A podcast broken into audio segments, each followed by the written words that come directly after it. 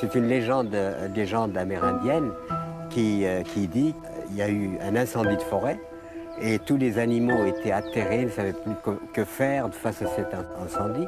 Et par contre, le petit colibri qui est magnifique, alors lui, à l'occasion de, ce- de cet incendie, ben, il, ne- il ne renonce pas. Il va prendre quelques gouttes d'eau dans la rivière et il vient les jeter sur le feu. Et il repart, donc il s'active. Et à un moment, le, le tatou, énervé par ce mouvement, lui dit Mais, mais qu'est-ce que tu fais, colibri? Tu sais bien que tu ne pourras pas éteindre le feu avec, avec tes gouttes d'eau. Et le colibri qui répond Je sais, mais je fais ma part. Salut à tous, euh, bienvenue sur euh, Radio 162 dans l'émission Colibri Vénère qui aime celles et ceux qui font leur part de colibri, mais aussi la chanson engagée, celle qui proteste, conteste, taille des vestes. Puisque nous sommes au mois de juin, j'aimerais vous lire ce qu'en dit Renaud dans l'Hexagone. Il commémore au mois de juin un débarquement de Normandie. Ils pensent au brave soldat ricain qui est venu se faire tuer loin de chez lui. Ils oublient qu'à l'abri des bombes, les Français criaient Vive Pétain, qu'ils étaient bien planqués à l'ombre, qu'il n'y avait pas beaucoup de Jean. Le mois de juin, c'est aussi Roland Garros, l'Euro de foot. Et avec tout ça, qui se rappelle que c'est aussi la fin de la trêve hivernale? Aujourd'hui, nous accueillons Marion et Sylvie qui nous parleront des personnes en situation de précarité et du tout jeune collectif La Table Étoilée de Merville. Pour présenter cette émission, je suis accompagné de Pauline à la régie et de Pierre et Mathieu qui seront euh, nos chroniqueurs. Euh, Mathieu, t'as aussi les deux cascades, toi, du coup. Oui, j'ai fait euh, 3-4 sorties avec, euh, avec la table étoilée euh, pour l'instant. Avec lui, ça part un film sans bol pour le changement, petit colibri en restera le symbole.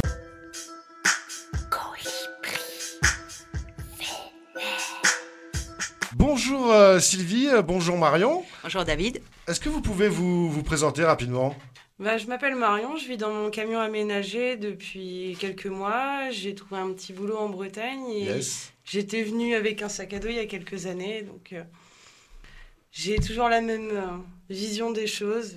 Ok, Tout va bien. merci. Et toi Sylvie? Donc Sylvie et je suis une des trois personnes qui est à l'initiative donc de ce collectif. La, table étoilée de Merville euh, qui a été créée en décembre, début décembre euh, 2020. Voilà, D'accord. jusqu'à ce jour. Donc c'est tout récent, on en reparlera tout à l'heure, mais c'est un truc tout récent. Quoi. Ouais, ouais. Mm. Avant de, de rentrer dans le vif du sujet et de parler des, des personnes en précarité, de, de parler du, du collectif, de ce que vous faites, euh, j'aimerais vous faire euh, écouter un, un petit discours, ou plutôt une, grande promesse, euh, celle de Nicolas Sarkozy euh, lors de la campagne présidentielle de 2006. Je veux, si je suis élu président de la République, que d'ici à deux ans, plus personne ne soit obligé de dormir sur le trottoir et d'y mourir de froid. Parce que le droit à l'hébergement, je vais vous le dire, c'est une obligation humaine. Mes chers amis, comprenez-le bien. Si on n'est plus choqué quand quelqu'un n'a pas un toit lorsqu'il fait froid et qu'il est obligé de dormir dehors, c'est tout l'équilibre de la société où vous voulez que vos enfants vivent en paix qui s'en trouvera remis en cause. Est-ce que vous pouvez rebondir? Est-ce que ça vous fait réagir, ce, ce- ce discours de, de Sarkozy? Ah, moi, ça m'a fait dresser les... Ouais. Mm, un petit peu là, ouais. Je, suis... Je, me, je me rappelais pas de ce discours. Ah. Euh, du tout, du tout d'ailleurs, mais euh, je vois pas effectivement aujourd'hui euh, ce qu'il en est. Il y en a encore qui dorment euh, dans la rue Ouais. et dans le froid. Moi, je pense que c'est un discours sans argument, en fait. Comme il Ouais. n'y a pas de solution dénumérée, euh, c'est un discours vide, il n'y a pas d'argument. Ouais, finalement, pas, pas grand chose à, à changer. Et moi, je sais que quand je l'ai, quand je l'ai écouté en préparant cette émission, c'est, j'ai trouvé ça presque, presque violent. En fait, je me suis senti presque agressé de, euh, d'entendre euh, ces, ces, ces paroles-là et, et de les utiliser, en fait, tout ça pour se faire élire. Et derrière, bah, que de chi, quoi. C'est de la promo, quoi. Ça, c'était au moment de la, De la campagne de sa présidentielle. campagne. D'accord, ok. Ouais, ouais, ouais. Et depuis, Pierre, ouais. euh, Macron a fait la même. hein. Oui, oui, oui, oui. Exactement le même discours euh, lors de la campagne présidentielle. Donc euh, c'est- vraiment, euh, on, balance n'importe quoi pour se faire élire et surtout on fait rien, on fait rien derrière. Ouais, ouais, ouais. Et en, en fait, c'est euh, Sylvie, Marion, c'est c'est aussi là que, que je voulais en venir, c'est que euh, beaucoup de promesses. euh, on dit que c'est un sujet euh, pratiquement essentiel euh, au niveau au niveau national, et puis finalement, on se retrouve en, en 2021 dans une période de, de quelques semaines après la trêve hivernale où, euh, bah, où la situation a pratiquement jamais été euh, aussi grave au niveau de la pauvreté. C'est le Secours populaire euh, qui, le, qui le dit. Est-ce que vous, dans, dans vos maraudes, euh, vous avez vu les, les effets de, de la trêve hivernale, par exemple? Les effets de la trêve hivernale. Ou des témoignages par rapport à ça, des gens que vous avez rencontrés? Ouais, on a effectivement des personnes qui se retrouvent à la rue, du, qui vont se retrouver ou qui se sont retrouvées à la rue euh, du jour au lendemain. Ah, ah. Donc, qui avaient, je crois, jusqu'au 2 ou 3 juin pour, euh, avant d'être expulsés, en fait. Donc, ils se retrouvent soit vraiment dans la rue, soit en voiture. On a une personne, effectivement, qui se retrouve, euh, qui a, qui a réussi à trouver une, une bagnole et qui se retrouve euh, du jour au lendemain dans, dans une bagnole. Voilà. Ou alors qui vont peut-être se retrouver à l'accueil, à l'accueil de nuit ou, ou à l'hôtel. Mais bon, Mhm. a priori, il n'y a pas de solution réelle par rapport à ça. Après, pourquoi ils se retrouvent euh, expulsés Ça, c'est leur histoire. Ouais, ouais, ouais. Derrière, il faut une solution. Il y a plein de profils euh, différents dans, dans, dans la rue en fait. Ce qui m'intéresse, euh, euh, c'est aussi de, de voir que ça peut arriver à tout le monde. En fait, il y a, il y a un parcours de vie qui, qui fait que personne n'est à l'abri. C'est vrai qu'en plus, j'ai déjà rencontré des amis qui avaient un métier, qui, qui avaient tout ça et ils se sont retrouvés à la rue parce que, par exemple, ils trouvaient pas de boulot. euh, je sais pas, euh, des origines très marquées, ils trouvaient pas de boulot, ils se sont retrouvés euh, dans cette situation alors qu'ils ont débuté autrement. Et que l'en- l'engrenage, il peut être très rapide aussi. Entre, euh, entre le moment où on est installé et puis euh, le moment où tout bascule. On a des personnes, nous, effectivement, à, à- à discuter avec euh, certaines personnes euh, lors des soirées, parce qu'on appelle ça des soirées et pas des maraudes. Ça Ouais. peut paraître un peu d'ailleurs euh, ambigu maintenant que je le dis, mais Ouais, ouais, ouais. aux soirées de la table étoilée de Merville. Ce maraude, on n'aime pas trop ce, ce terme. euh, Ça, euh, ça, enfin, c'est trop, ça, ça vulgarise la situation. Donc nous, on veut vraiment que ça sorte un peu de l'ordinaire, justement. D'accord. Et euh, ces personnes euh, qui se retrouvent à la rue, c'est effectivement être jetées dehors du jour au lendemain, soit par les parents, soit par le conjoint. Ouais. Se retrouver à perdre un taf, tout simplement. Donc euh, bah, derrière, on a aussi une déprime qui s'installe. Personne pour vous aider. Et voilà, on se retrouve à plus payer son loyer, à boire, à prendre d'autres choses. Et puis après, c'est le cercle vicieux, en fait. Et on peut se retrouver effectivement sans logement, sans travail, sans famille, sans amis. Ça, c'est vraiment euh, Rémi sans famille. Mais c'est vraiment ça, en fait. hein. Euh, Ça peut atteindre tout le monde, homme comme femme. Et euh, aussi des jeunes. Oui, c'est vrai qu'il y a tous les âges parce qu'il y a même des mineurs des fois qui sont dans la rue. Des mineurs? Bah, moins, mais il y en a certains, oui, quand même. Ouais. ouais. C'est une rupture familiale, souvent, je pense, mais euh, il Ouais. y a quand même beaucoup de jeunes dans la rue, oui. Donc des mineurs, ça veut dire des, des jeunes qui, sont, qui ont fugué Qui sont en famille d'accueil. Qui sont en famille d'accueil. Qui ont un contexte un petit peu euh, ben, trop, trop libre, justement. Mhm. Du coup, ils vont, vont dans la rue pour chercher une autre famille, je pense. J'entends, ou j'ai déjà entendu, si les gens euh, sont dans la rue, c'est qu'ils l'ont choisi. On le choisit pas. Ou alors on choisit pas d'y rester. Je pense pas que ce soit un choix de, de vagabonder finalement. C'est peut-être un choix de prendre son sac à dos et de partir euh, en vacances et, et de faire euh, les routes de, de France peut-être, mais de se retrouver vraiment, ça dépend dans quelles conditions on se retrouve, j'imagine, dans la rue. Moi, je côtoie ce monde, mais de loin finalement, euh, avec du retrait, parce que j'ai un logement. Ouais. Donc je vis pas du tout la même chose. Après, peut-être que pour se sortir de la rue, après, quand on y est resté un certain temps, c'est difficile parce que se retrouver enfermé dans un logement, c'est compliqué alors qu'on a quand même vécu euh, dans un espace, euh, même si on n'y a pas trop d'intimité, mais euh, c'est quand même difficile aussi de choisir de se sortir de la rue, je pense. En, en préparant cette émission, on en avait parlé la dernière fois. Ouais. Euh, Il y a une sorte euh, d'acclimatation à la rue. Il y a le regard des gens qui a fait son œuvre, donc du coup, euh, on n'est plus habitué aussi à peut-être avoir des moments à soi et on garde un personnage, je pense. C'est aussi, euh, quand je dis acclimatation, ça veut dire que on, s'adapte aussi, on prend des, nouvelles habitudes. Notre rythme de vie est bouleversé, euh, notre façon de vivre est bouleversée. Ça peut être déstabilisant après de, de revenir en appartement parce que on ne sait plus faire en fait. Où on a peur de ne pas être au courant des choses, on se dit Ouais, que voilà. c'est plus la vérité qu'on a connue dans la rue, je pense, oui. Moi, je, moi, je vais- j'ai remarqué ça, c'est que la temporalité n'est pas du tout la même. euh, Ouais. C'est-à-dire que certaines personnes vont vivre la nuit, d'autres euh, vont dormir le jour. Donc, euh, si tu as besoin de faire des papiers, eh ben, t'es pas raccord, parce que c'est plutôt le jour que ça se passe. Ouais. Il y a, il y a aussi le manger qui est, enfin, qui est pas forcément aux mêmes heures, ni voire même euh, tu manges pas une, deux, trois fois par jour comme. Et puis euh, tu choisis pas de manger plusieurs fois par jour déjà.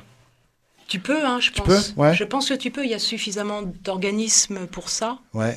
Après, peut-être pas les week-ends, peut-être pas euh, quand les gens sont en vacances, parce que c'est pareil, il faut Ouais. être dans la rue quand il faut être dans la rue.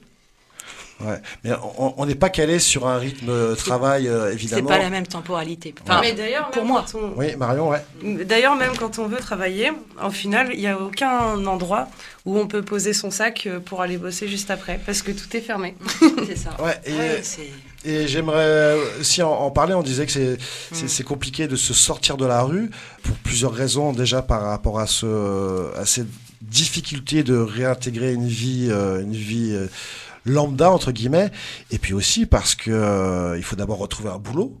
Et comment on fait pour trouver un boulot quand on n'a pas d'adresse? Ça peut être compliqué. Oui.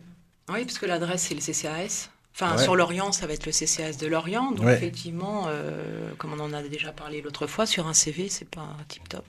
Ouais, Bah, des- ça stigmatise tout de suite. Ça, sti- ça stigmatise euh, tout de suite et euh, on est repéré. Et puis euh, ça peut, voilà, ça peut aussi faire peur de, de reprendre euh, un emploi. On peut avoir euh, plusieurs échecs avant d'accrocher à quelque chose. Marion, toi qui es en reprise d'emploi actuellement, ça a été difficile de, ou ça l'est toujours encore maintenant? Comment ça se passe? Bah, ça ne l'est plus. À l'époque, quand j'étais dehors et que j'allais bosser, oui, c'était très compliqué. Ouais. Mais là, non, parce que mon camion, c'est vraiment ma maison, c'est mon petit nid qui roule. Mhm. Donc, euh, c'est c'est mon minimum vital et ça me suffit. Et est-ce que tu peux nous dire pourquoi c'était euh, compliqué euh, avant? Ah bah, parce qu'il n'y a rien d'ouvert où on peut poser un, sac quelque part. Et du coup, il faut forcément être chez des amis, mais c'est c'est c'est compliqué parce que on peut pas avoir de- de- d'intimité. Et par contre, quand ça se passe plus avec les amis, il faut quand même euh, arriver à l'heure au boulot. Il faut gérer euh, ses affaires, l'entourage. Et... Pour, euh, pour retrouver un, travail, on a aussi besoin d'une euh, situation stable. Euh, là, tu parlais de la difficulté de, loger chez des amis, de ne pas savoir combien de temps on, peut y rester. C'est sûr que par rapport à un employeur, si tu es amené à, devoir quitter le logement de tes amis, ça peut avoir des conséquences aussi sur le travail. Oui, c'est sûr que c'est pas simple.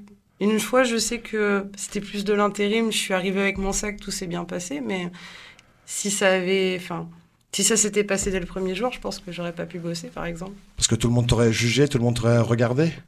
Non, mais comme on, on est dans la rue, on doit faire quand même ses preuves comme tout le monde. Donc, Ouais. euh, ça peut être euh, compliqué de pas être catégorisé ou De pas, de tenir le coup, justement. Il y a un aspect aussi euh, que je voudrais aborder et, et ce qu'on dit pas souvent, c'est que dans la rue, il y a aussi euh, beaucoup de solidarité. Et que c'est aussi pour ça que ça peut être difficile des fois de quitter la rue ou d'essayer de se euh, réinsérer, parce que c'est aussi des fois quitter une famille et, quitter des, liens qui se sont créés. Oui, c'est vrai en plus parce que même sur des aspects plus simples, même les gens qui sont pas de la rue, on voit tout quand on vit dehors et on peut avoir l'impression de perdre son empathie si, si on n'y est plus parce que on n'a plus euh, cet esprit de on, voit tout, on est un, un petit grain de sable et on fait partie euh, de l'océan. Enfin, Ces liens, ils sont d'autant plus forts que la vie est violente dans la rue. Bah, elle peut être violente et donc du coup ça crée aussi une certaine force de solidarité entre entre vous quoi pour se se protéger le plus possible contre ce- cette violence de la rue. Je dirais elle est violente dans le sens où il fait froid où euh, on peut dormir dehors. Je parle de ça aussi. oui, faut, faut veiller les uns sur les autres. Donc euh, comme ça devient une nécessité, elle c'est forcément plus marqué. Mhm. Je pense qu'on peut pas trop se mentir quand on est dans la rue. On est face à face à soi-même quoi. Oui. C'est souvent aussi dans la dans la difficulté qu'on connaît vraiment les gens. Comme on connaît déjà leur mauvais côté, on peut voir leur bon côté plus facilement parce que il y a rien qui peut se cacher. La première bataille, c'est de loger tout le monde dignement. Je ne veux plus, d'ici la fin de l'année, avoir des femmes et des hommes dans les rues.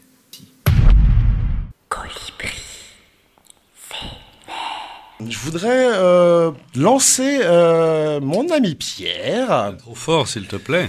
Qui nous a préparé une chronique. Une petite chronique. Connaissez-vous Loukanikos Loukanikos, c'est l'une des égéries des émeutes qui débutèrent en Grèce après la crise des subprimes à Athènes. Je vous replonge dans l'histoire. 2008, la crise économique éclate, la bourse chute et dans la foulée des milliers de travailleurs se retrouvent sur le carreau sans boulot, sans thune. La Grèce découvre le chômage de masse et les chômeurs se transforment comme par magie en SDF. Le mécontentement gronde à Athènes et il suffira d'une étincelle pour tout faire péter. Le 6 décembre 2008, Alexandros Grigoropoulos, 15 ans, commet ce qu'on appelle un outrage à personne dépositaire de l'autorité publique. Une bonne vieille insultage en quoi. La sanction est immédiate. La mort. Alexandros est tué par balle. Le soir même, c'est toute la jeunesse d'Athènes qui est dans la rue. Celle qu'on appellera dans la décennie de récession qui suivra la génération 400 euros, le SMIC grec. Dans les mois qui suivirent, c'est tout le pays qui s'embrasera. Au milieu des gaz lacrymaux et des cocktails Molotov surgis de nulle part, toujours en tête de manif face au Robocop des forces anti-émeutes, apparaît celui qui deviendra l'un des symboles de la lutte et dont Times Magazine, je dis bien Times Magazine, a fait l'une des personnalités de l'année 2011, j'ai nommé Luka Nikos, chien errant d'Athènes, bâtard de son état, fils de rien, devenu, en se dressant contre l'injustice, un héros libertaire. Loukanikos, qui en grec signifie, d'après vous? Je, je, maîtrise pas trop le grec en fait, donc euh, Loukanikos. Sans blague, je vais vous aider un peu. Euh, ça signifie euh, saucisse crétoise. Ah. La légende raconte, puisque nous sommes au pays des mythes, qu'il aurait été victime de violences policières et qu'il aurait gardé une dent contre les forces de l'ordre. On pourrait s'arrêter là, à l'anecdote. Mais derrière Loukanikos, c'est tout un monde qui se cache, celui des chiens errants d'Athènes. La Grèce n'a pas assez de structures comme nos bonnes vieilles fourrières pour les parquer et les faire disparaître. Vous comprenez, dans nos sociétés de contrôle, on ne tolère pas ce qui divague, ce qui erre. Chez nous, c'est hors du rang, pas de salut. Les chiens pullulent donc, débordent et s'installent dans le paysage. Ils étaient plus de 33 000 au bas mot il n'y a pas si longtemps. Contre toute attente, la mairie d'Athènes décida de mettre en place un numéro vert pour prendre soin des chiens malades, en échange de leur simple stérilisation. Les Athéniens, quant à eux, s'attachèrent à ces animaux qui, loin de devenir sauvages, demeurèrent civilisés. Ils leur apportèrent à boire et à manger dans la rue. Bientôt, on vit même ces dangereuses bêtes erratiques aider les passants à traverser au feu vert, aboyer copieusement sur les chauffards menaçant les piétons, ou encore manifester dès qu'une occasion se présentait. Et quand vous demandez à un grec si ces bestioles les dérangent, il répond en général non, ils sont libres, comme nous. Autrement dit, il les accepte comme ils sont, avec leur part d'incertitude. Aujourd'hui ici, demain là, sans trajectoire prévisible. Ils ne laissent pas la peur leur dicter leur conduite. Et au final, c'est une sorte de symbiose qui s'est peu à peu créée entre ces chiens que l'on devrait dire libres et un peuple millénaire à la sagesse frondeuse. Pour illustrer ceci, je vous propose de vous mettre dans la peau d'un clébard avec le titre Like a Dog d'un duo punk féminin qui ne manque pas de chiens, Carte Contact.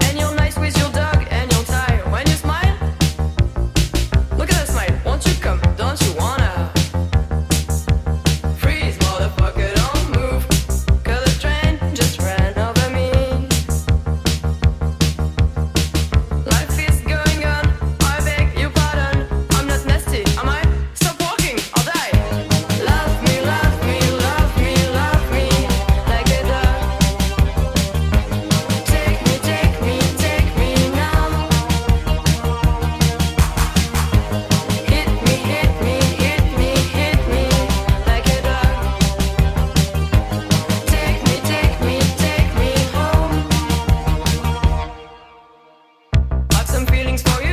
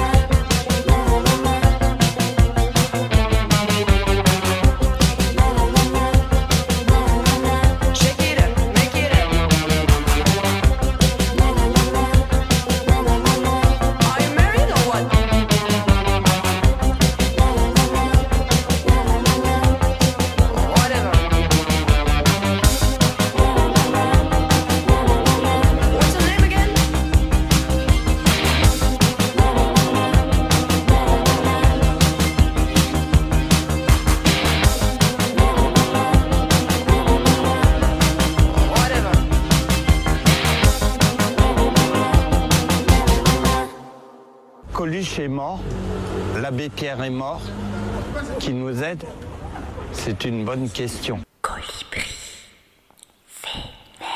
Bienvenue sur Radio 162. Merci Pierre pour cette belle chronique. Vous êtes toujours dans l'émission Colibri Vénère, toujours avec Sylvie et Marion. On va parler plus précisément du collectif La Table Étoilée de Merville. C'est bien ça?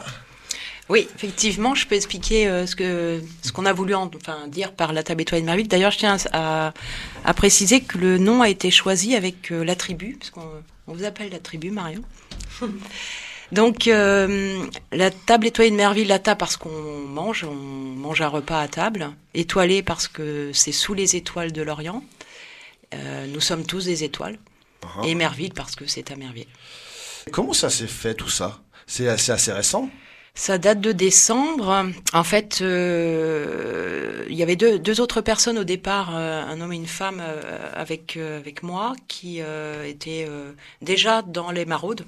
Ouais. Une personne qui avait vécu dans la rue à Nantes et une autre personne qui habite sur l'Orient-Pleumeur et qui faisait déjà des maraudes seules, maraudes mobiles. D'accord, à titre, à titre individuel. Individuel, ouais, exactement. Uh -huh. Donc, qui était déjà habitué à, à faire ce genre de choses. Euh, moi, j'étais déjà, euh, j'avais envie de rencontrer euh, ce monde. Et donc, on s'est retrouvés tous les trois un soir et on a décidé de tourner en voiture. On a fait une vidéo et puis avec cette vidéo qu'on a postée sur les réseaux sociaux, on a fait un appel aux dons et un appel aux bénévoles. Et donc les personnes ont contact, euh, nous ont contactés et ont commencé à nous donner des dons. Avant, on s'était renseigné auprès de la Croix-Rouge et auprès des compagnons de la nuit qui font des maraudes de la nuit, en leur demandant quel soir ils, euh, bah, ils passaient. Et donc, on a fait juste une petite analyse en se disant, euh, bah, nous, ce sera le mercredi et le vendredi, puisqu'il ne se passe rien le mercredi ni le vendredi. Mmh. Et puis à partir de là, des bénévoles sont venus nous rejoindre. Donc nous, on tenait à ce que ce soit très citoyen et citoyenne. Donc pas d'association, pas d'organisme. Pas, pas, de, pas de statut. Pas de statut. Et on a monté ce petit collectif euh, qui aujourd'hui, euh, bah, il y a à peu près une quinzaine, une bonne quinzaine, euh, ça tourne, mais une bonne quinzaine de, de bénévoles. Pourquoi sur, euh, sur Merville? Alors sur Merville, parce que je pense que c'est assez facile. Oui, parce que nous on est fixe, hein, on, ouais. on, on, ne bouge pas, on fait quelques livraisons, mais on ne bouge pas. Sur Merville, parce que les halles de Merville sont connues, on sait que bah, la plupart des personnes vont soit à la gare, soit euh, soit à Merville. Mmh. Bon, il y a d'autres endroits du, du, quartier, mais c'est vrai qu'au départ on avait posé Merville parce que c'est plus simple pour s'installer. Et si on était allé un peu plus loin à ce moment-là, dans l'idée, c'était de faire euh, des, des maraudes dans d'autres quartiers. Mmh. Bon, ça c'est pas ça c'est pas fait. Mais euh, voilà, Merville parce que c'est connu. Et ouais. parce que parce qu'il y a du monde aussi, quoi. Il y a du monde, ouais. Ouais, ouais. ouais. On y retrouve quand même euh, pas mal de personnes.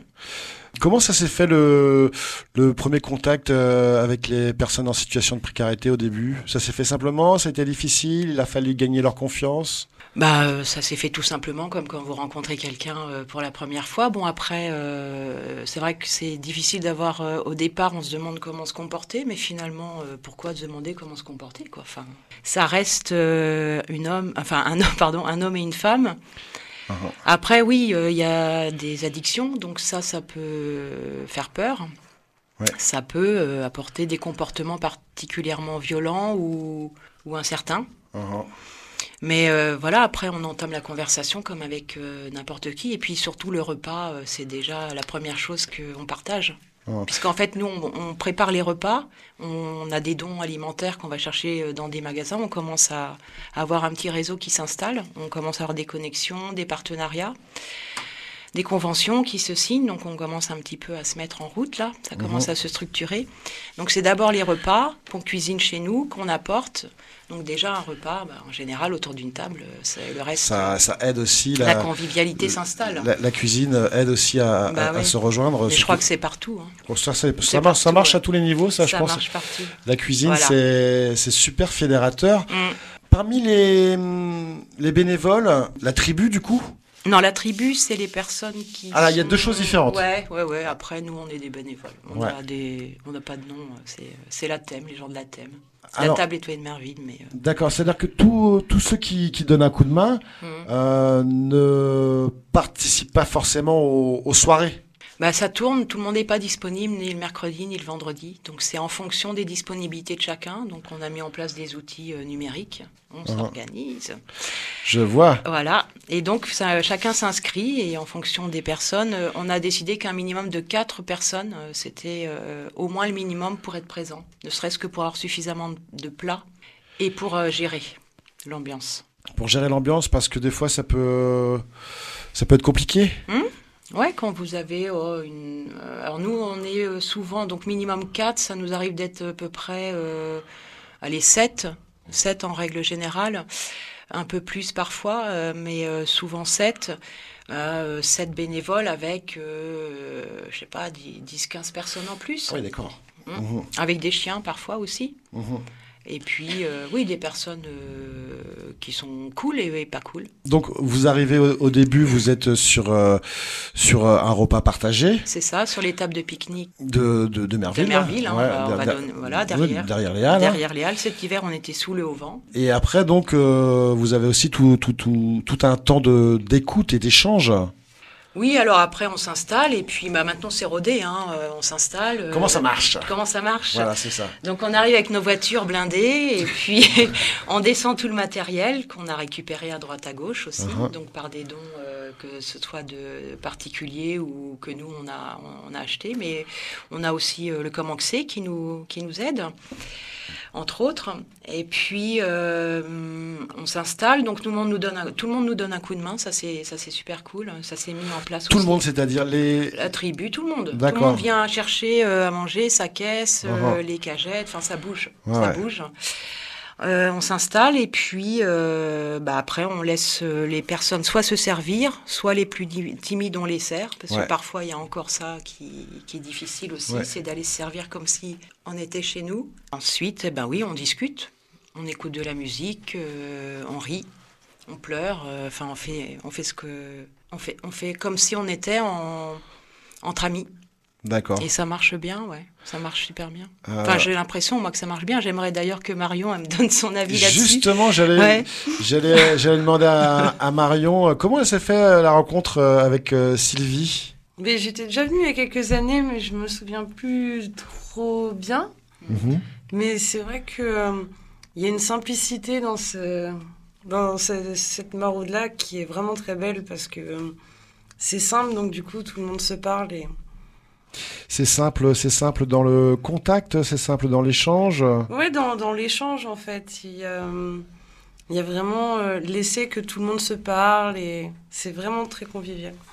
Qu'est-ce qui change par rapport à une maraude de, de professionnels? Parce que si j'ai bien compris, vous justement, votre approche, elle est euh, revendiquée d'ailleurs, elle, elle est non professionnelle. Ah oui, on n'est absolument pas des travailleurs sociaux. Voilà. Du tout. Et, et qu'est-ce que ça change euh, du point de vue euh, de celui qui vient et qui partage le, le repas euh, avec eux? Bah, il y a plus de confiance qui est laissée euh, justement aux personnes que vous cherchez à aider et ça se ressent parce que bah, il y a la place pour parler, pour rigoler, que on ne retrouve pas dans dans d'autres maraudes, même si euh, c'est des personnes très gentilles, qui ont beaucoup de choses aussi à dire, mais ils doivent trop s'occuper de ce qu'ils font. Et du coup, ils ont moins le temps de parler, c'est vrai. Je, ouais, moi ça me parle, hein, ce, ce que, ce que tu dis. euh, finalement, le- c'est une approche qui est plus humaine, tout simplement. Hein. Mm. Ça, ça me fait penser à ça. Bah, pour moi, c'est vraiment euh, organiser un pique-nique avec des personnes, euh, enfin une, petite fête, quoi, tous les mercredis et tous les vendredis soirs, avec la possibilité de se retrouver, de discuter, de manger, de boire du thé, et euh, voilà, de pouvoir faire autre chose, quoi, d'être avec des personnes. Qui portent pas de jugement peut-être, qui parlent peut-être pas non plus euh, ben, euh, des problématiques de la rue justement, ou d'une manière euh, différente, ou, et puis qui ont, enfin nous ce qu'on a aussi envie de d'apporter ou d'offrir, c'est euh, juste euh, de la simplicité, mais aussi de la confiance, et, et pourquoi pas d'autres euh, un autre jour, enfin d'autres activités. C'est ça aussi ce qui nous intéresse à nous, c'est de pouvoir euh, euh, je sais pas, une simple balade à droite à gauche, enfin sortir d'une routine qui, à mon avis, euh, enferme aussi facilement euh, bah, chacun dans, dans, enfin, dans l'alcool ou dans, ou dans la déprime, quoi, tout Mmh. simplement. Ne Parce pas- que ne pas sortir de l'Orient ou ne, ou ne rien faire de sa journée, je pense que c'est c'est hyper déprimant. Il y a aussi une relation de confiance euh, qui s'installe entre vous. Et euh, ça peut être frustrant aussi peut-être de les voir que dans ce cadre-là? Aussi, ouais, effectivement. C'est vrai que, bah après, il y a certaines personnes avec lesquelles euh, on peut, on, on a réussi à, à développer euh, une, une relation peut-être un peu en dehors des soirées, effectivement. Ça m'arrive moi de voir des personnes en dehors des soirées. Donc dans d'autres cadres, euh, par exemple demain, il y a une personne avec laquelle je vais, enfin avec qui je vais aller chercher ses affaires qui sont à Pontivy, au CMS de Pontivy, et puis on va les ramener chez euh, chez un ami à lui. Donc il a toutes ses affaires qui seront euh, pas très loin. Après, euh, chacun s'investit comme il a envie de s'investir, et le collectif justement, il est excellent dans ce cadre-là parce que c'est chacun fait ce qu'il a envie de faire, en accord avec quand même la confiance des autres et puis aussi l'aval entre guillemets des autres. Mais si on construit un projet, c'est tout le monde va s'écouter, tout le monde va se parler, on va vraiment avoir une une envie de construire quelque chose où tout le monde va être sur la même longueur d'onde. Mm. Après, on a le droit de pas être d'accord, hein, mais Bien sûr. il faut qu'on soit dans la confiance et c'est que ce, que ce soit horizontal. Il y a personne qui décide, Mhm. mais chacun fait ce qu'il veut Et c'est l'importance aussi que, que chacun trouve sa place. aussi. Effectivement, bah, ouais, parce qu'effectivement, chacun a des initiatives à prendre, a envie de les prendre et, et prendre sa place, ça veut dire s'informer, ça veut dire euh, échanger aussi euh, tout, tout ce qu'on peut communiquer, toutes les infos qu'on peut avoir, on, se les échange, quoi. Enfin, c'est hyper important, ça fait partie de, enfin, c'est la moindre des choses. Quand on est bénéficiaire, alors c'est un mot qui me vient à l'idée, hein, mais euh, je sais pas si c'est un bon mot, tu peux me reprendre. hein, je- je, je supporte pas ce mot. Je sais- Bénéficiaire, c'est quelque chose qui, pour moi, usager, euh, c'est pareil. Quand on est en situation de précarité, ça peut être aussi, euh, comment dire, euh, plus facile de, bah, de se sentir accepté quand on nous donne la possibilité d'aider. Et c'est aussi euh, pour ça que c'est euh, c'est bien de bah, pouvoir participer au repas, de partager, de bah, de servir aussi euh, bah, tout, le- tout le monde, d'être au même niveau. C'est ça que je voulais dire finalement.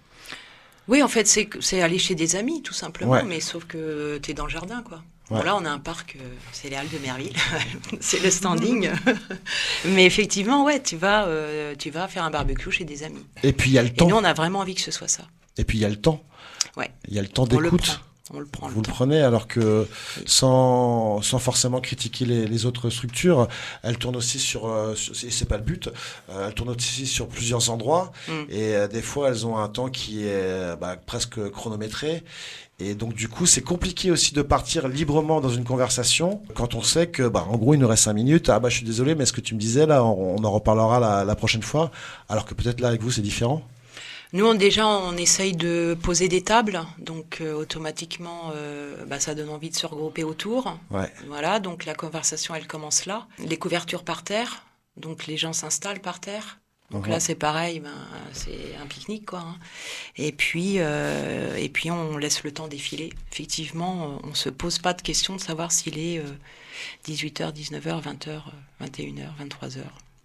D'accord. Trois points de suspension. Euh, oui, ça peut durer euh, tard dans la nuit. Ça laisse le temps aux timides de parler un peu plus. C'est vrai que. Mais ça, c'est super important.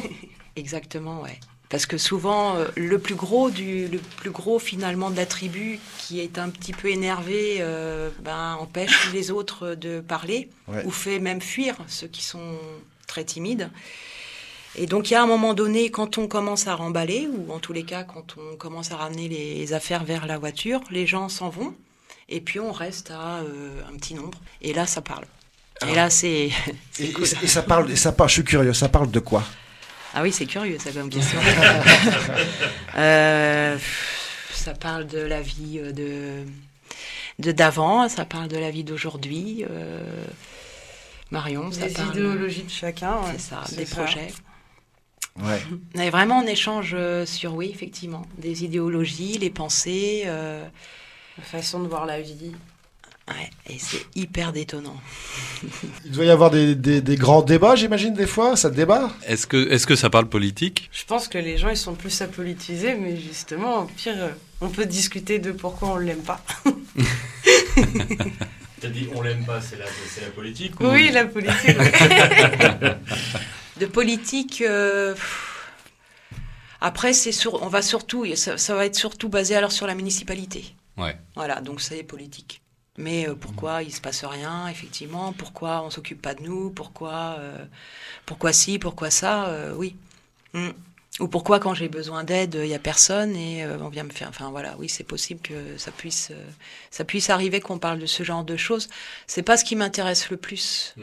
forcément. Et puis après, c'est pas. Enfin, je, je, je reste pas moi pour avoir. euh, Je fais pas une thèse. Hein, je, suis Ouais. vra- je suis vraiment là parce que je suis tombée amoureuse d'eux, moi. Vraiment. Mhm. Vraiment, c'est des personnes blessées, difficiles, mais, euh, mais intelligentes, euh, émouvantes. Vous êtes, euh, vous êtes libres. sans, être, sans être libre, mais, mais sont des personnes libres, quoi. Et c'est des personnes qui ont autant besoin d'amour et de, de se faire aussi remonter aussi, comme les autres, en fait. Remonter. Remonter, ouais. Vas-y, explique-moi. Bah, euh, sur la violence, sur, euh, sur l'alcool, sur, euh, sur ce que ça peut aussi entraîner. Sur, Ouais. il y, a, il y a une jeune personne qui a euh, trois chiens, qui a dû quitter euh, sa formation parce qu'il est sans logement. Je trouve ça, euh, je trouve ça. Alors c'est pas que de sa faute, et c'est pas parce qu'il a pas forcément de de logement, mais je, je- il y, a, y a moyen de se tirer de, de ça. Faut en avoir envie.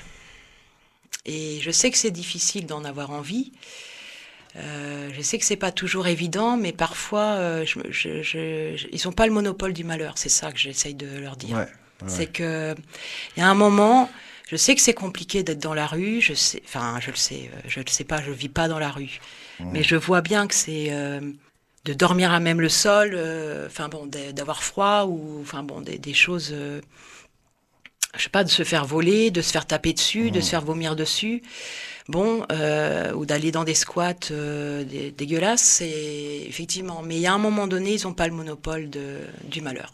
Même si vous serez jamais à leur place, même si vous n'avez pas forcément vécu ce que eux ont vécu et ce que eux vivent, euh, dans le discours, vous êtes bien obligé aussi d'essayer, en tout cas, de, pas de, de leur montrer des pistes, même si c'est difficile.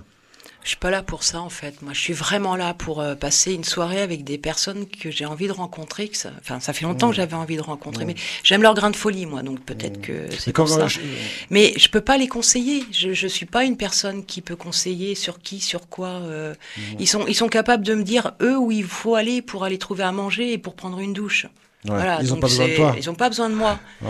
Et moi, j'ai pas besoin d'eux. Juste, il y a, euh, je sais pas, c'est une relation. euh, après, euh, il y en a qui reviennent, il y en a qui partent, euh, il y en a qui reviennent jamais euh, depuis le mois de décembre. Mais et tant mieux parce que ça veut dire que peut-être ils sont allés voir ailleurs ou, ou que ça, ça va mieux pour eux. J'en ai rencontré un hier, euh, hier midi. Il a trouvé du travail, il va bientôt avoir un logement. Il a euh, 24, euh, 25 ans. Bah, formidable quoi. Reviens Ouais. pas, reviens pas. euh, au contraire Bien sûr. mais il était hy- hyper heureux. Donc euh, après, c'est pas nous qui avons fait ça, c'est lui qui a réussi tout seul à s'en sortir. Nous, nous, c'est simplement peut-être deux soirs par semaine permettre une pause.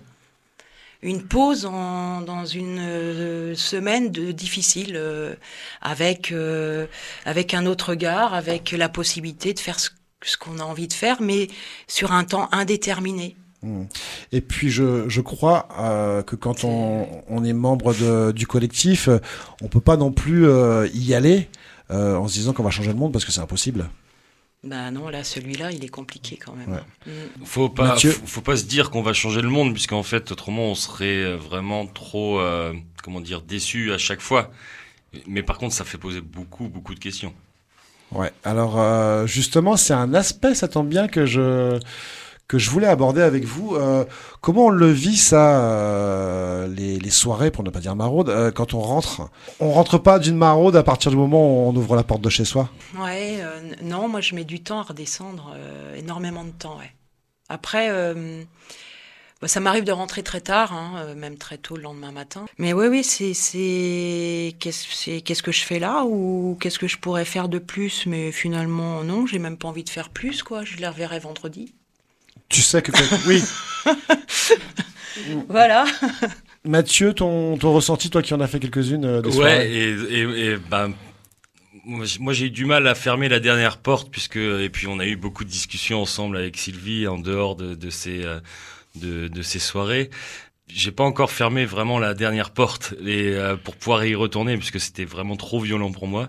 Uh-huh. Mais euh, mais voilà, c'est de c'est de l'humain et le, moi je suis menuisier, c'est facile de mettre un bout de bois droit, mais euh, mais l'humain tu peux pas faire la même chose et donc voilà, il y a y a c'est de l'humain, c'est j'ai pas non plus, comme disait Sylvie à la, au début de, de, de l'émission, on n'a pas ce côté professionnel, donc on n'est pas non plus habilité à savoir faire exactement mettre les mots dessus nous avant de mmh. mettre les mots sur l'extérieur. Donc euh, c'est sûr que ça, ça, ça fait partie de notre vie. Quand on le fait, ça fait partie de notre vie. On peut pas être, euh, on peut pas couper en partant de, de du lieu. On peut, c'est, c'est impossible à se dire, euh, je vais là-bas pendant trois heures, pendant quatre heures, pendant une demi-heure, et se dire que ben on va consacrer notre cerveau à juste euh, ces trois heures ou quatre heures. C'est impossible. On y pense avant, on se dit qu'est-ce qui va se passer, on y pense après, qu'est-ce qui s'est passé? Ouais, ça prend, ça, ça, ça prend quand même du ça, prend au trip en fait clairement. Et, euh, et c'est ça qui est, qui est beau. Mais euh, mais ça prend vraiment au trip. Et ça fait du bien? Moi j'y vais pas pour ça en fait. Est-ce qu'on se sent bien après une maraude? Ou est-ce que, est que ça donne du sens euh, J'y vais pas ni, ni, pour la faire la charité, ni pour que ce soit moi ah qui me sente bien. C'est euh, ah, pourquoi tu l'as fait J'y suis allé par hasard. on m'a demandé de de cuisiner en fait. On m'a on, m'a donné de la nourriture pour cuisiner, on m'a expliqué la chose, j'ai cuisiné puis euh, et puis euh, je vais dire hein, c'est Léna, la petite euh, la petite d'une d'une copine qui qui m'a poussé en fait, elle, m'a dit elle est hypertonique et donc elle m'a elle m'a entre guillemets poussé, elle m'a pas forcé, elle m'a poussé à y aller. Et heureusement qu'elle était là d'ailleurs, c'était cool. J'ai fait la première comme ça, je suis revenu en fait facilement et de moi-même après. Et moi, c'est comme ça que je suis venu. C'est juste du bouche à oreille finalement. C'est pas, euh, c'est pas une volonté de ma part au, début. C'est une volonté de revenir par contre. Et c'est surtout pas pour faire la charité. Je, pas du tout. On en a parlé euh, quand on a, on a préparé l'émission. Euh, dans, dans, la charité, il y a, y a, un rapport de force en fait. oui, donc on est d'égal à égal. Hein. Il n'y a pas de. Non, non. Puis c'est et puis c'est impossible de penser ça. Tu peux, tu peux pas établir une relation de confiance avec des gens euh, et vouloir euh, avoir l'ambition de, de, partager des, des, choses avec eux, une conversation, à partir du moment où tu es dans un, mm. dans, dans, un aspect de charité. C'est euh, T'es qui, toi, pour, euh, pour euh, prétendre me donner la main ou t'es qui toi pour prétendre me donner euh, euh, un service alors que moi je suis dans la rue mhm. et que j'ai pas attendu que tu arrives pour que je me débrouille tout seul C'est exactement ça, ouais. Ah oui, oui, ils ont pas besoin de. Enfin, ils sont hyper euh, démerdards, quoi. Enfin, il n'y a pas de, pas de souci. Tu, tu, tu confirmes, Marion de la compassion, en fait. Ah, On peut pas avoir les deux, on, a forcément l'un ou l'autre. Il y a, y a, un sens de la débrouille euh, dans la rue qui est beaucoup plus développé que les gens qui sont en appartement, par exemple, j'imagine. Un, sens de la démerde, en tout cas. Oui, ce qu'on vit au jour le jour, donc euh, c'est normal, je pense. Mais du coup, la, pitié, ça fait très peur parce que c'est pas de la compassion, c'est pas de la vérité. C'est pour ça qu'on se débrouille et que même quand on veut quelque chose, enfin, il faut pas survivre, il faut vivre. Donc, euh. Et ça se sent de toute façon quand on a quelqu'un en face de nous qui prouve de la pitié, t'as pas forcément envie de lui, euh... bah, je pas, pas forcément lui parler tout simplement. Non, parce que la dignité c'est quelque chose, c'est une richesse par contre. Donc, euh, voilà, ça c'est tout, à... être pauvre. tout à fait. Ce moment-là, on, a, tous notre notre dignité et on n'a pas besoin d'avoir quelqu'un en face de nous pour euh, pour nous dire euh, comment on doit faire ou comment on doit se débrouiller. Nous, on n'est pas là pour faire la morale ou pour, euh, pour porter un jugement, ou, enfin, loin de là, hein, c'est au contraire. Le temps passe très très vite, j'avais encore plein de questions, mais peut-être que je les poserai après la, la chronique de Mathieu, du coup. Mathieu, c'est à toi. La croissance des inégalités est au centre de l'actualité. Celle-ci a encore gagné en importance depuis le début de la pandémie. Selon un récent rapport d'Oxfam, l'augmentation de la richesse de 10 hommes pendant la pandémie permettrait d'acheter des vaccins pour tous. Il n'y a aucun doute que le confinement personnel ainsi que celui des entreprises ont affecté de la pire manière les travailleurs peu qualifiés. Leur appauvrissement doit tous nous inquiéter. Pour autant, notre fixation des inégalités nous voile la face. Un problème plus grave est celui de la précarité ou de l'insécurité économique généralisée qui a finalement touché ceux qui occupent des emplois précaires et mal payés. Cette maladie sociale de la précarité, que l'on nommait avant la pandémie, était dans le quotidien de presque tout le monde, indépendamment de la classe sociale, de l'éducation ou même des revenus. Cela altère fortement la manière avec laquelle nous essayons de faire face à la pandémie, nos combats contre la pauvreté, nos soutiens et nos idées pour la transition verte et encore comment nous traitons les migrants. Cette précarité est généralisée et massive. Regardons de plus près. Y a-t-il un coupable? Certainement. Cette soumission à la compétitivité a été créée par la pression concurrentielle des marchés mondiaux vers la fin du XXe siècle, en particulier par la concurrence des pays ayant une main-d'œuvre bon marché telle que la Chine. Les élites politiques centristes ont entrepris deux séries de réformes. D'une part, la libéralisation des marchés du travail qui a réduit la sécurité de l'emploi, ce qui a donné aux entreprises la flexibilité dont elles avaient besoin pour être compétitives au niveau mondial. D'autre part, pour maintenir les entreprises dans leur juridiction nationale. Les États ont réduit l'impôt sur les sociétés, ce qui les a, en contrepartie, entraînés à réduire les dépenses dans les services publics, tels que les soins de santé. Depuis 2008 et cette satanée crise financière suivie de politiques d'austérité, les gouvernements ont accentué ces pratiques et ont aggravé leur impact social. Cela a entretenu deux trajectoires de précarité. Premièrement, nos entreprises sont devenues plus fragiles parce que le secteur public s'est retiré et que l'autorité publique a troqué ses responsabilités de bien commun pour les services des individus et des marchés. Je vous donne un exemple tout simple et d'actualité pour imaginer mes propos.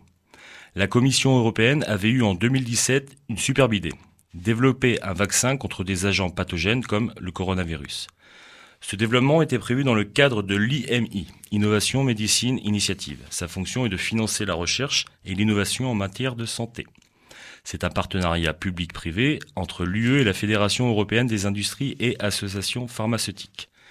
Les sociétés pharmaceutiques ont rejeté l'idée comme étant non rentable et le projet a été abandonné. On peut s'attendre à ce qu'un acteur économique comme une société pharmaceutique soit animé par des considérations de profit. Mais la Commission européenne, en tant que bras exécutif de l'Union européenne, est une autorité publique qui a le devoir de préserver le bien-être public. Elle a adopté la logique du marché au détriment du bien commun. Deuxièmement, cette exposition par rapport à la concurrence mondiale a augmenté la pression au travail pour tous, y compris sur les travailleurs hautement qualifiés. Rappelons-nous la vague de suicides chez France Télécom. Ceux qui ont un bon emploi ont peur de le quitter ou de ralentir cette course folle, même s'ils apprécient les loisirs et la vie de famille. Alors que la précarité des pauvres s'exprime par l'endettement et l'appauvrissement. Celle des privilégiés se traduit par une épidémie de troubles mentaux tels que le burn-out, ainsi qu'un taux de divorce beaucoup plus élevé. Nous voilà avec cette configuration où on ne peut plus compter sur un service public solide et où la sécurité sociale arrive à bout de souffle les ressources personnelles deviennent si importantes que nous avons cette obsession pour les inégalités. Le souci pour l'inégalité est un symptôme de la précarité. Le fait de posséder des moyens financiers devient extrêmement important lorsque l'aide publique est déficiente. Mais quel que soit le niveau d'égalité que nos sociétés atteignent, sans un secteur public solide, nous resterons tous précaires. Personne ne sera jamais assez riche, sauf peut-être les 1% les plus riches, pour se procurer des soins de santé de bonne qualité. La précarité est à l'origine des principales pathologies sociales. La précarité est la raison pour laquelle nos sociétés riches et scientifiquement puissantes ont des difficultés aussi étonnantes à faire face à la pandémie. Pourquoi n'arrivons-nous pas à mettre des mots exacts dessus? Probablement parce que l'inégalité peut être mesurée et rapportée en termes frappants. Les 1% les plus riches du monde possèdent 44% des richesses mondiales. La précarité, quant à elle, est intangible. Même la gauche ignore aussi le plus grave dommage social de notre époque et ne se focalise pas, à mon avis, sur les bons leviers. Il est bon de rappeler que Karl Marx ne prenait pas l'égalité économique. Il était en fait critique à l'égard des propositions d'égalité salariale en son temps. Dans le communisme, la formule de répartition que Marx préconise n'est pas l'égalité, mais le principe de à chacun selon ses capacités et à chacun selon ses besoins. Donc, tout va bien, mais Orelsan le dit mieux que moi.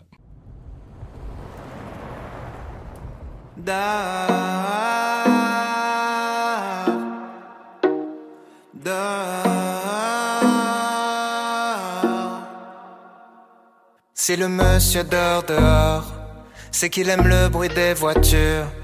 S'il s'amuse à faire le mort, c'est qu'il joue avec les statues. Et si un jour il a disparu, c'est qu'il est devenu millionnaire c'est qu'il est sûrement sur une île avec un palmier dans sa bière.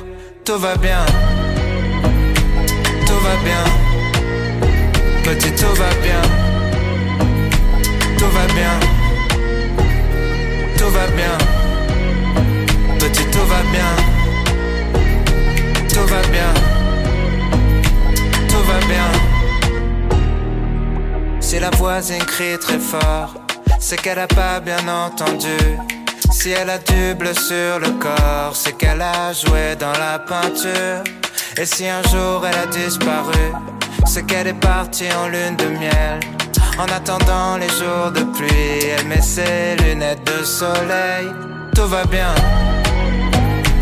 tout va bien, petit tout va bien, tout va bien,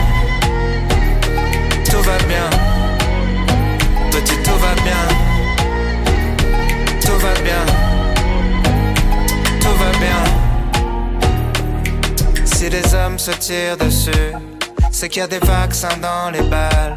Et si les bâtiments explosent, c'est pour fabriquer des étoiles. Et si un jour ils ont disparu, c'est qu'ils s'amusaient tellement bien. Ils sont partis loin faire une ronde, tous centrés, main dans la main. Tout va bien, tout va bien, petit tout va bien,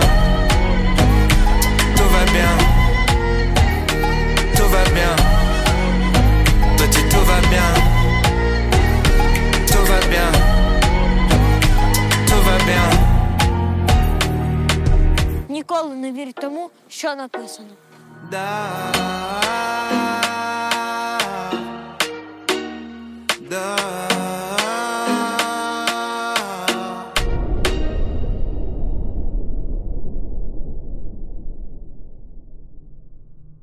Je veux, si je suis élu président de la République, que d'ici à deux ans, plus personne ne soit obligé de dormir sur le trottoir.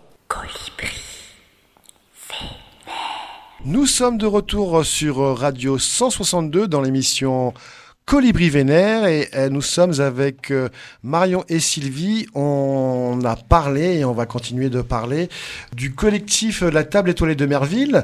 Mais avant, j'ai un communiqué des Street Medics de Lorient. Nous sommes un collectif de citoyens bénévoles ayant pour but de permettre à la population de se réapproprier l'espace public en accompagnant en tant que secouristes les événements comme par exemple les manifestations et les occupations. Nous recherchons aujourd'hui des personnes prêtes à compléter nos effectifs pour nous aider à continuer de remplir notre mission. C'est pourquoi nous lançons un appel à la population désireuse de participer à cette aventure étant en lien avec des associations reconnues professionnellement dans le domaine de la formation au secourisme, nous pourrons vous mettre en lien avec celle-ci afin de vous former au premier secours PSC1. Pour plus d'informations ou pour nous rejoindre, contactez-nous sur notre page Facebook Street Medic Renfort 56 ou par mail à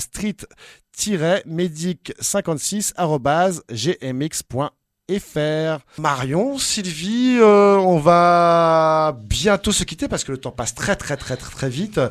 Euh, je voulais aborder pour la dernière partie de, de l'émission, bah, vous aussi du coup la transition est toute faite, vous recherchez des bénévoles. Oui, effectivement. Appel à bénévoles pour la table étoilée de Merville. Table étoilée de Merville, arrobas protonmail.com. Donc voilà, vous êtes tout, tout le temps en recherche, vous avez... euh, Oui, on a besoin de bénévoles. Que ce soit euh, sur la cuisine, sur euh, les- soirées en, en- en tant que telles aussi euh, cuisine, apport de dons, Oui. alimentaire, non alimentaire. Et puis euh, de la de l'échange, enfin des gens qui savent rire, qui savent être de bonne humeur, surtout. Ouais, ça c'est et important. Puis, euh, et puis ne pas être étonné de ce que. Enfin, avoir, avoir un bon caractère, quoi. euh, Ne pas s'énerver, euh, être diplomate, euh, enfin, être quelqu'un sans filtre aussi, parce que être direct, c'est intéressant. Mhm. Courageux et puis sincère. Bon, c'est déjà pas mal. C'est tout. Bienvenue Bon, bienvenue donc. C'est le mari parfait ou? Ah, j'ai pas réfléchi à ça. Ah ouais. Euh, Est-ce qu'on peut re- redonner les, les dates des, des soirées du coup? C'est le mercredi et le vendredi si j'ai pas de bêtises? Oui, simplement là, pour l'été, on va simplement faire les mercredis. Et c'est déjà beaucoup, j'ai envie de dire. Sinon, effectivement, c'est mercredi et vendredi. Mais là, à partir de cette semaine, on va s'en tenir au mercredi, à partir de 19h, 19h30 euh, pour ceux qui ont le droit d'être en retard, Uh-huh. jusqu'à 23h pour le couvre-feu et trois points de suspension pour, euh, pour les autres. D'accord. Euh, est-ce que, est-ce que vous avez des, quelques idées pour, euh, pour le futur là? Ouais, parce qu'il y a déjà, on parlait tout à l'heure des de- le, le fait de ne pas pouvoir poser ses affaires. Donc euh, simplement un lieu. Nous, on est un petit peu sur euh, sur la recherche, euh, se, projeter sur euh, un lieu, tout simplement. Alors pas un lieu euh, comme l'accueil de jour qui existe actuellement, Ouais. surtout pas. Euh, parce que ça, c'est euh, quelque chose qui est déjà structuré, administratif, euh, voilà, c'est ça marche bien. Mais plutôt un lieu, encore une fois, un lieu de pause en plein jour, parce que là, nous, on est plutôt en soirée, où les personnes pourraient venir se reposer, lire, manger, préparer à manger, mais tout en restant une personne complètement comme une autre, quoi. Pas en étant un numéro ou un bénéficiaire. D'accord. Voilà. Euh, le message est passé en tout cas. On Et a... poser ses affaires, parce qu'il n'y a plus de consignes sur l'Orient. Hum, Ça, c'est aussi un message. le deuxième message est passé. euh, Et il n'y a pas de douche non plus. Le troisième message est passé. On a l'habitude de, de terminer euh, notre émission avec euh, une chanson euh, choisie par un des invités, l'invité ou un des invités.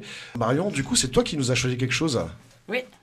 Vas-y, tu peux nous dire Euh, J'ai choisi euh, Blizzard de Fauve parce Ouais. que je trouve que c'est une chanson où on sent de la colère, mais c'est de l'optimisme aussi. C'est malgré le blizzard, en fait, on avance, même si on n'y voit rien. Et je trouvais que cette chanson, bah, elle était belle. En tout cas, c'est super de terminer sur, euh, bah, sur ces mots-là. Euh, Merci beaucoup Marion, merci beaucoup Sylvie, on a été ravis de vous Vraiment. avoir. Merci à vous. Je pense, je suis même sûr qu'on va se revoir très Mm. bientôt euh, J'espère, oui. pour euh, aller plus loin dans, Mm. pour continuer la conversation en tout cas. Merci à Mathieu, merci Salut les amis. Pierre, merci, Merci à vous. Pauline. On se retrouve très bientôt et maintenant on écoute Fauve. Salut, salut. Salut.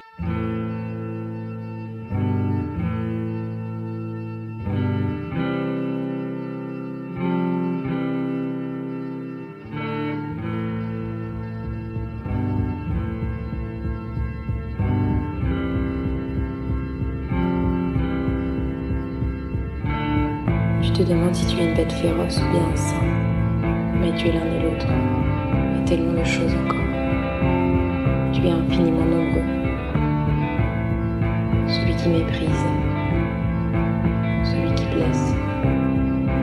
Celui qui aime. Celui qui cherche. Et tous les autres ensemble.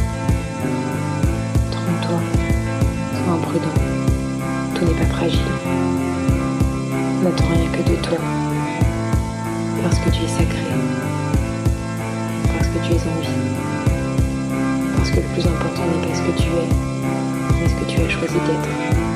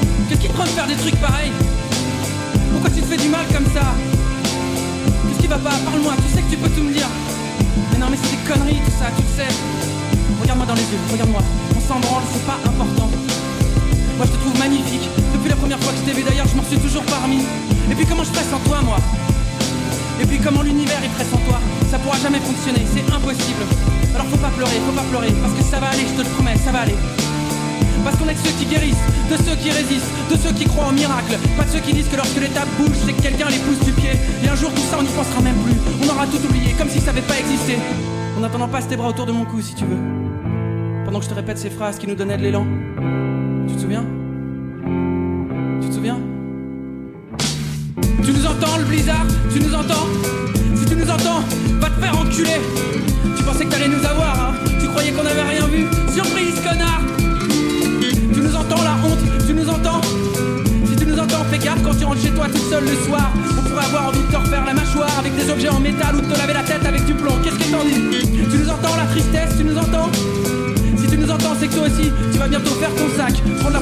gauche, deuxième à droite, puis encore à gauche et allez niquer ta race. Félicitations, bravo.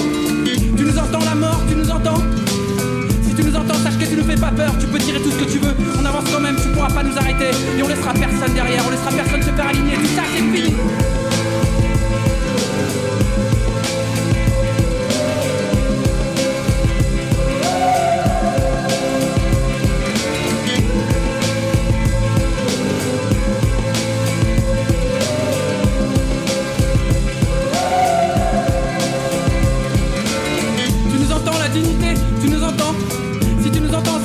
Genou à terre et qu'on est désolé. On est désolé de tout ce qu'on a pu te faire, mais on va changer. On va devenir des gens bien, tu verras. Et un jour tu seras fier de nous. Tu nous entends l'amour, tu nous entends si tu nous entends, il faut que tu reviennes parce qu'on est prêt maintenant. Ça y est, on a déconné, c'est vrai, mais tu on a compris. Et là, on a les paumes ouvertes avec notre cœur dedans. Il faut que tu le prennes et que tu l'emmènes. Tu nous entends, l'univers, tu nous entends Si tu nous entends, attends-nous, on arrive. On voudrait tout comprendre, tout savoir, tout voir, tout vivre. On cherche la porte du nouveau monde pour pouvoir s'y fondre en grand. Tu nous entends, toi qui attends, tu nous entends si tu nous entends, souviens-toi que t'es pas tout seul, jamais. On est tellement nombreux à être un peu bancal, un peu bizarre. Et dans nos têtes, j'ai un blizzard. Teubé mystique, loser au grand cœur. Il faut qu'on sonne l'alarme, qu'on se retrouve, qu'on se rejoigne, qu'on s'embrasse, qu'on soit des milliards de mains sur des milliards d'épaules, qu'on se répète encore une fois que l'ennui est un crime, que la vie est un casse, du siècle, que la putain de piment rouge, nique sa mère, le blizzard.